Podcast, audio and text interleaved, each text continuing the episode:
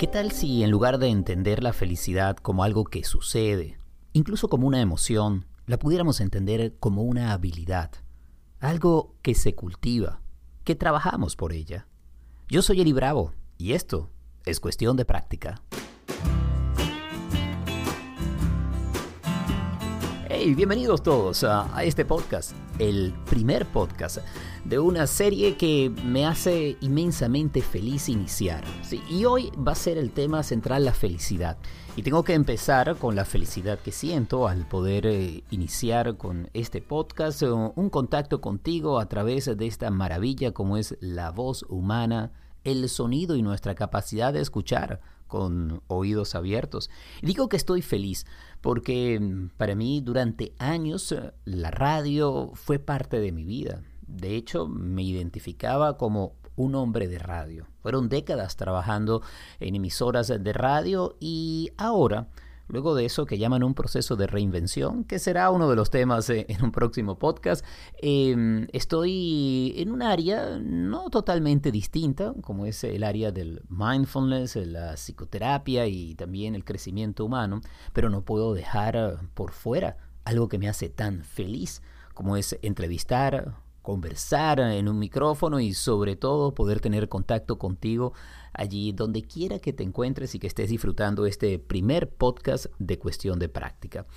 Y fíjate que estoy hablando de algo que hago y que me hace feliz em, para entrarle a este tema de la felicidad que puede ser tan elusivo y que está tan lleno, me parece, de interpretaciones, eh, de ideas eh, prefabricadas y a veces también de malos entendidos.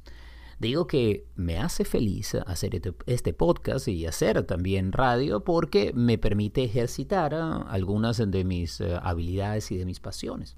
En otras palabras, puedo entregar mi atención y mi energía a algo que me llena, que me satisface, que le da incluso sentido a mi vida. Cuando hablamos de felicidad, pues eh, muchas veces pensamos que es algo que sucede. Sí, ocurre algo, un evento que nos trae felicidad o, que hay gente que nace con ella. Hay gente para quien la felicidad es algo que pareciera estar en completa y constante huida, como que no se alcanza. Pero yo creo, como bien dice Sharon Salzberg, una de mis maestras de mindfulness, que la felicidad más que una emoción es una habilidad, es algo que cultivamos, algo que desarrollamos, es algo que mm, se convierte no solamente en una manera de vivir, sino de estar en el mundo. Y fíjate que con esto no quiero dejar por fuera la idea que existen eventos que son duros, difíciles o que nos pueden traer infelicidad. Son parte de la vida, claro está. Pero también hay una manera de vivir, de enfocarnos, de trabajar nuestro día a día, que nos ayuda a ser felices. Ahora, ¿de qué hablamos cuando hablamos de felicidad? Definiciones hay un montón. Hace tiempo leí una que me gustó. Decía, felicidad es satisfacción con la vida que uno tiene. Así de sencilla. Y fíjate que habla allí de la satisfacción como una suerte de contentura, de sentir en que se está bien con la vida que se tiene, pero también ah, eso encierra algo muy importante, que es que la vida que tenemos aquí y ahora tiene que ver con una cantidad de decisiones, rumbos y acciones que tomamos en el pasado. En otras palabras, vista así, la felicidad pudiera ser el resultado de una vida bien encaminada. Pero también hay otras definiciones. Eh, Martin Seligman, que es uno de los fundadores de toda esta corriente de la psicología positiva, habla de distintos niveles de felicidad. Uno tiene que ver con la satisfacción de lo cotidiano y traer lo placentero. Es decir, hacer las cosas que nos gustan, como por ejemplo para mí hacer este podcast para ti. Pero luego hay algo que va más allá y que habla de hacer algo en beneficio de otras personas es decir, realizar una acción que tiene una utilidad y algún beneficio para quienes disfrutan de esa acción. Allí entonces ya estamos hablando de un nivel de conexión, pero hay un nivel superior, que es un nivel de felicidad en donde hay significado, trascendencia, podríamos decir, en esas acciones. Es decir, no solamente hacemos algo que nos gusta o nos trae placer, lo hacemos em, para servir o ayudar a los demás, el segundo nivel, sino que llega a ese tercer nivel en donde hay un sentido de significado. Hay un sentido de que se, hay un porqué detrás de lo que se hace y ese porqué llena necesidades que puedes llamar um, humanas, existenciales, inherentes a la persona. Allí entonces eh, estamos hablando de una felicidad muy completa, muy interna. Hay también otras maneras de entenderla. Por ejemplo, es una contentura que nos acompaña en todo lugar. Más allá de los eventos duros y difíciles que nos suceden a todos, somos seres humanos, tenemos pérdidas, tenemos conflictos, tenemos momentos de dolor y también tenemos momentos de encuentro, de felicidad, de, profundo placer. Pero siendo una cosa o la otra, se puede cultivar un estado de contentura interna que allí tiene que ver más con la manera como nos entendemos a nosotros mismos y entendemos el mundo. Y de alguna forma, en la entrevista que quiero compartir con ustedes en este primer episodio de Cuestión de Práctica, estaremos hablando de ello. Pues Ricardo Eiris, nuestro invitado, escribió un libro que se llama Un curso de felicidad. Y su visión de la felicidad es muy práctica.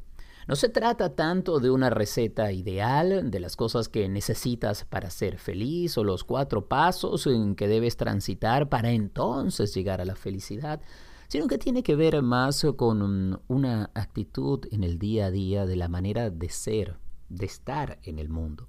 Así es como entonces es posible ir desarrollando esa habilidad de la que hablaba Sharon Salzberg, quien también, por cierto, se ha dedicado siempre a hablar desde el mindfulness y desde la meditación eh, hacia la posibilidad que tenemos de generar nuestra práctica personal en torno a la felicidad. Ella, por ejemplo, tiene un ejercicio que me parece fabuloso. Ella pasa parte de su tiempo en Nueva York, eh, actualmente se pues, está recuperando de una afección, eh, de una condición médica, pero digamos, cuando podía caminar tranquilamente por las calles de Nueva York, ella hacía un ejercicio muy sencillo. Salía a la calle, y en esta ciudad que es siempre tan agitada, que es tan movida, hay gente que va y viene, ella iba caminando y de alguna manera también eh, meditando y diciendo en su mente a toda persona con la que cruzaba una mirada o que esquivaba o que estaba allí cerca de ella, pues le internamente decía, may you be happy, y decía que pueda ser feliz. Y así iba, deseándole felicidad como una suerte de mantra a todas las personas en el camino.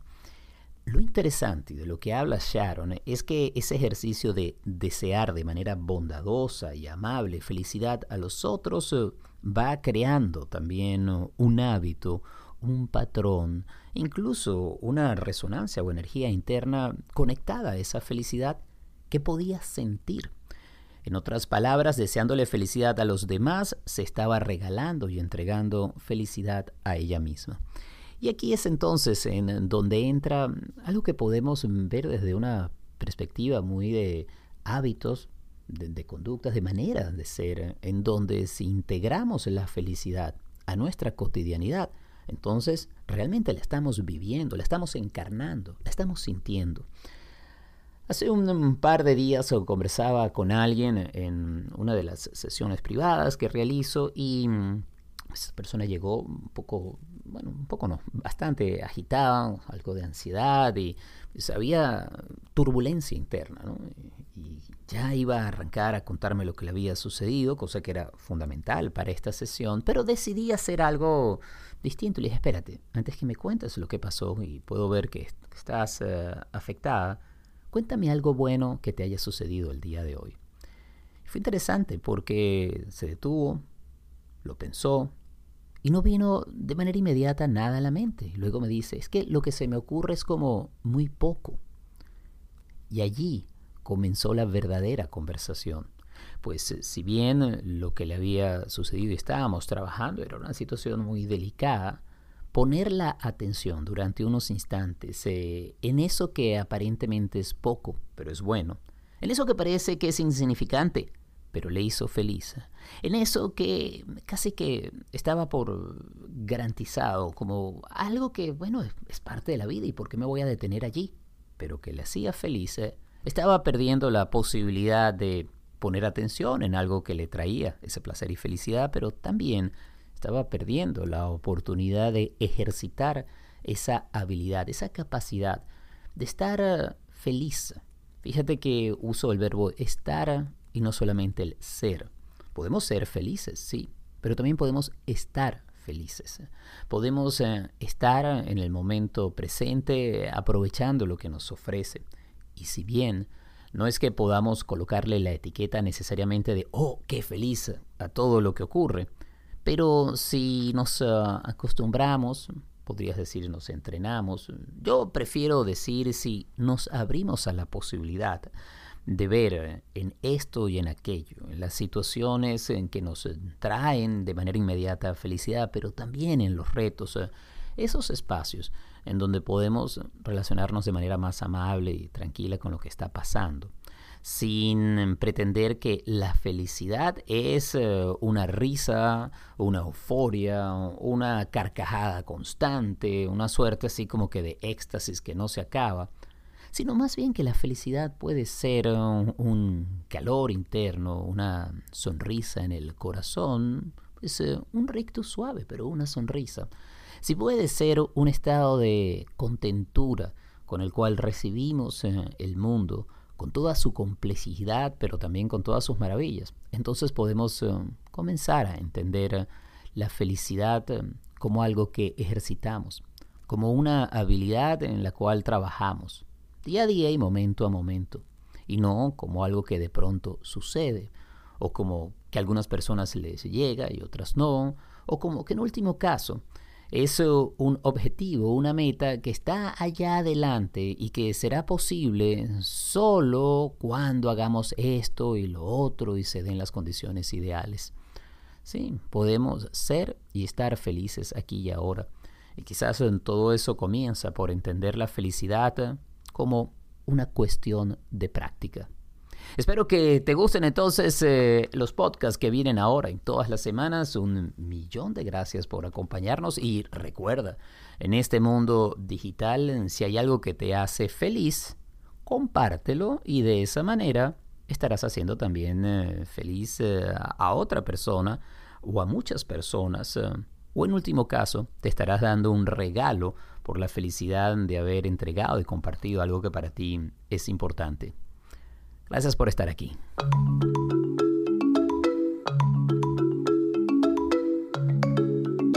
Y como el tema en esta oportunidad es la felicidad, tengo que decirte que una cosa que me hace muy, pero muy feliz es entrevistar a otras personas, tener la oportunidad de conversar, hacer preguntas, pero sobre todo de escuchar y de aprender. Por eso en cuestión de práctica espero ofrecerte entrevistas eh, que sean para ti interesantes y tengan eh, contenido que sea de, calidad, pero por otra parte, que también capture tu oído. Y mi invitado en esta ocasión es Ricardo Eiris. Él viene del mundo corporativo, pero de pronto se dio cuenta que había algo que no estaba funcionando bien eh, y asumió como una profesión el hecho de ser feliz. Escribió el libro Un curso de felicidad y a partir de allí se ha dedicado no solamente a hablar de la felicidad como algo posible, algo mundano, potable, directo, sino también como esa habilidad que podemos ir entrenando. Conversé hace ya un tiempo con Ricardo Eirice y aquí tienes eh, esa feliz conversa. Ricardo, bienvenido al programa. Hola Eli, muchas gracias. Gracias por esta oportunidad y esta decisión tuya de ser feliz y asumirlo como una profesión. ¿Cómo surgió? Entiendo que vienes del mundo de los negocios, incluso estabas al frente de una escuela de negocios. ¿Te diste cuenta que había algo mucho más importante que los números y que la felicidad era prioritaria? Sí, me di cuenta de que mi vida no la estaba dirigiendo yo, que estaba tomando las decisiones lógicas que tocaba en cada momento eh, las decisiones que podía tomar yo, igual que podía tomar pues eh, mi vecino, mi primo o cualquier otra persona de esta misma sociedad en la que yo estaba, ¿no?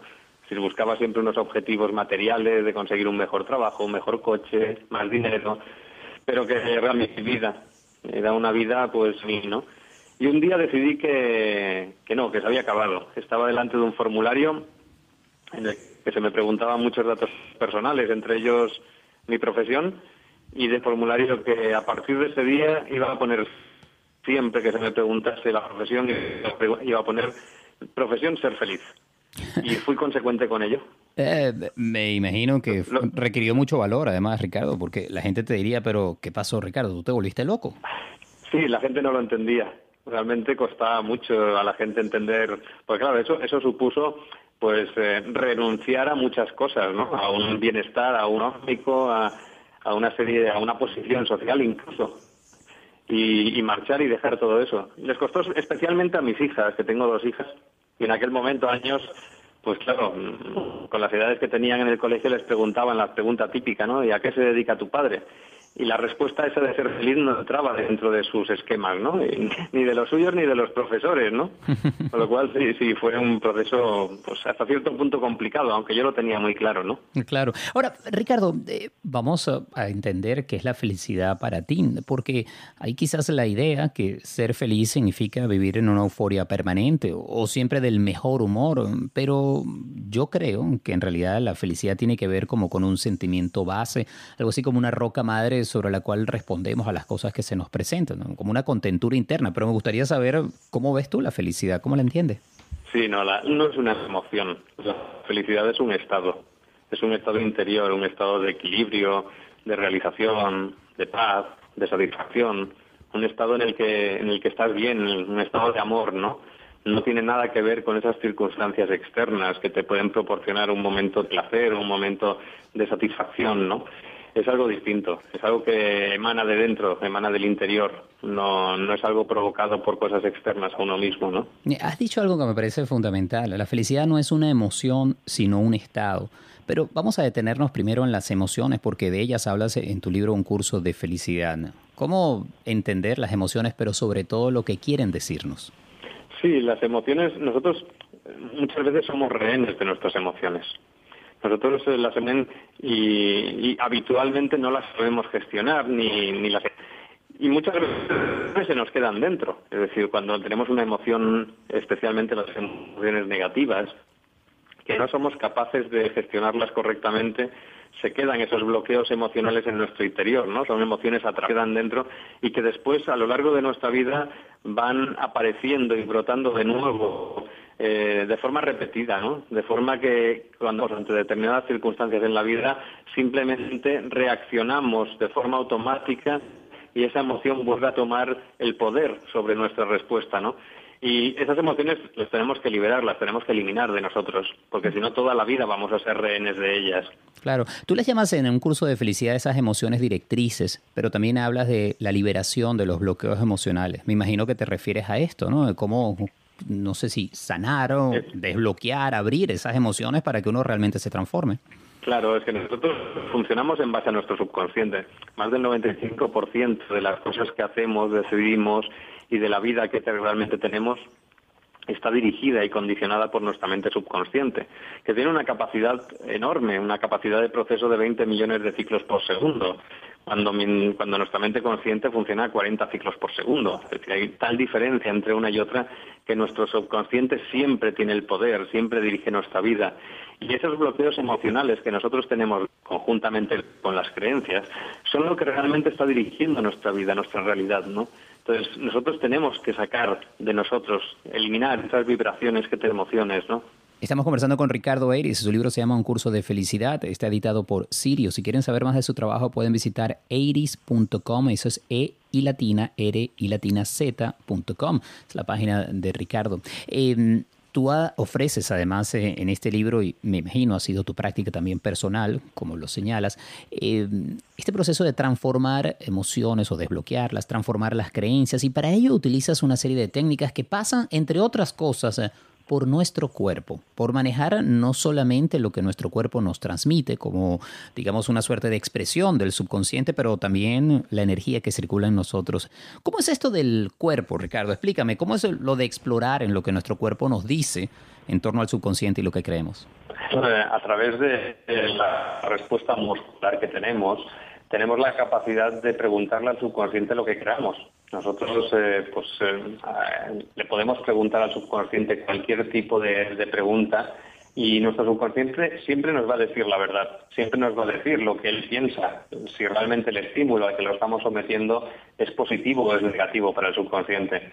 Es la misma tecnología, si queremos llamarlo de esa manera, que existe detrás del polígrafo, ¿no? La máquina de la verdad, que te conectan ahí esos cables para determinar si los impulsos electromagnéticos que tienes en cada instante pues eh, corresponden a una afirmación verdadera o una falsa que tú estás diciendo, ¿no? Pues nosotros podemos hacer lo mismo a través del test muscular. Podemos preguntarle a nuestro subconsciente y en todos los músculos de nuestro cuerpo obtenemos la respuesta eh, a través de una tensión muscular o una eh, pues, eh, ligera distensión alar, ¿no? Entonces, a través de, del test muscular emprendemos un diálogo con el subconsciente que nos permite identificar la información que nosotros tenemos grabada a nivel de creencias emocionales y además nos permite también ir dirigiendo el proceso para que nuestro subconsciente nos diga por dónde tenemos que continuar para realmente transformarnos a nivel interior, ¿no? Es nuestro subconsciente quien nos va a guiar en todo momento. Es interesante esto que dices, pues mucho se habla de la importancia de la conciencia, de tomar conciencia de nuestras emociones, de darnos cuenta de lo que está sucediendo, incluso de utilizar eh, nuestra corteza frontal en el cerebro para utilizar la razón y así eh, controlar o, o, debería decir correctamente para manejar nuestras emociones.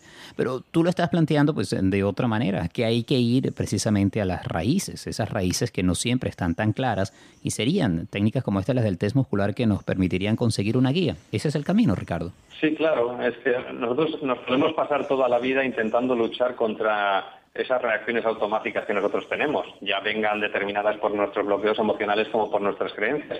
Pero podemos estar haciendo un esfuerzo continuado durante toda la vida y, seguir repitiendo esos patrones, por tanto, que no nos gustan. Y día tras día hacer esfuerzos y seguir cayendo en los, eh, en los mismos agujeros. ¿no? Pero realmente, si, realmente, si nosotros queremos cambiar, lo tenemos que cambiar en, esa base de datos que alimenta nuestro subconsciente, ¿no? Nuestro subconsciente es un autómata que reacciona de forma directa ante los distintos estímulos con los que se encuentra a lo largo de la vida, a lo largo del camino, ¿no? Entonces, eh, en base a esa programación que tiene, en base a esos, esas emociones que tiene grabadas y en base a esas creencias que tenemos grabadas. Si realmente nosotros queremos cambiar, nos queremos transformar y además queremos que eso ah, lo podamos hacer de una forma fluida, sin tener que esforzarnos en el día a día, intentando controlarnos, lo que tenemos que hacer es cambiar eh, esa programación interior, cambiar esas creencias y cambiar esas emociones que tenemos y que dirigen nuestra vida cada día, ¿no?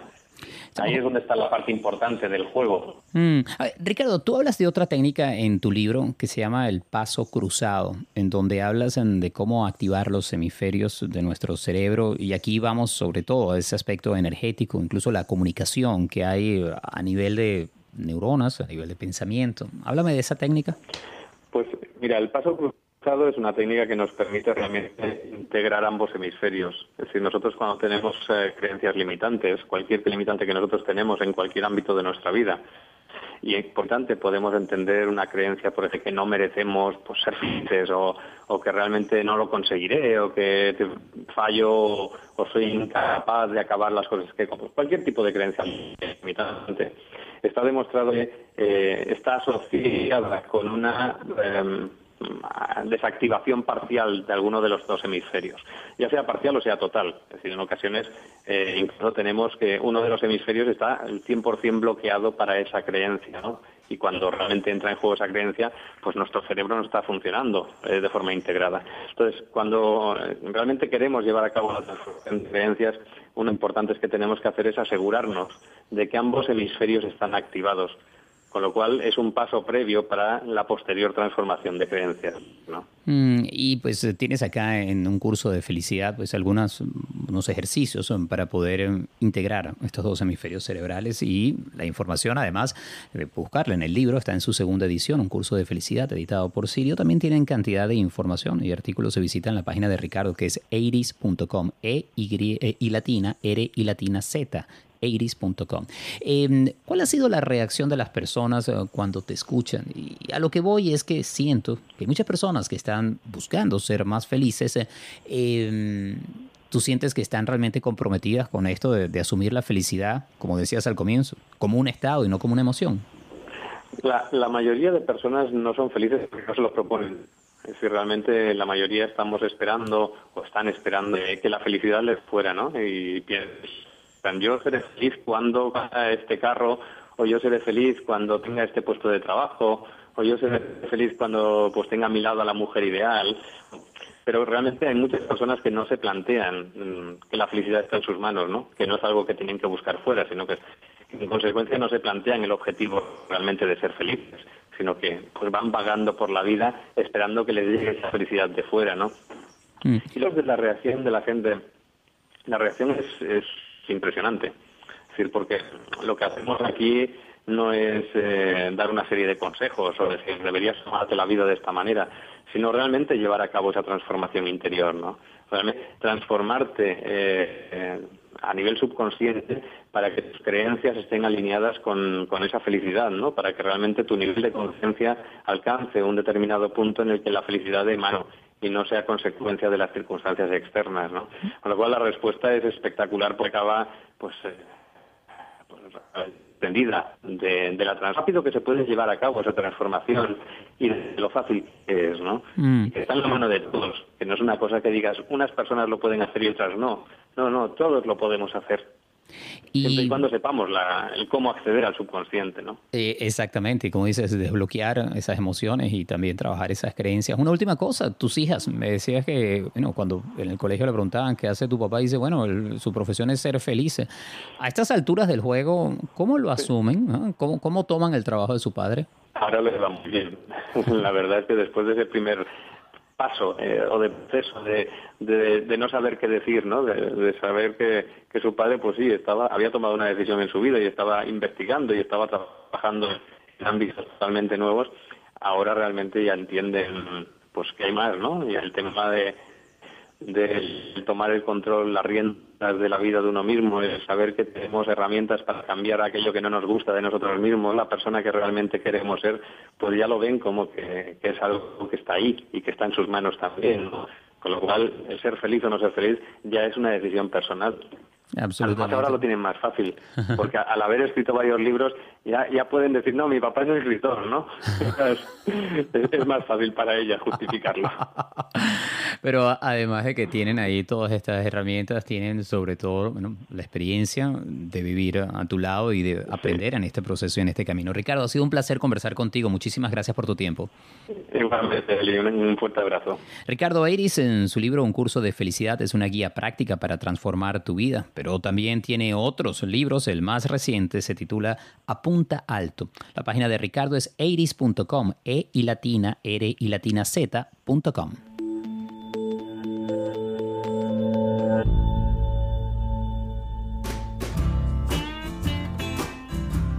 Y hasta acá el primer episodio de Cuestión de Práctica, un podcast que espero que sea parte de tu rutina feliz desde ahora y todas las semanas. Gracias um, por esta sintonía y mm, hay que dar por supuesto el agradecimiento y los créditos a quienes hacen posible una iniciativa como esta. Cuestión de práctica cuenta con um, el apoyo siempre amoroso, inmenso y completo de Gaby Contreras. El montaje es de Andrés Grafe. Está la música original de Simón de Franca y yo soy Eli Bravo.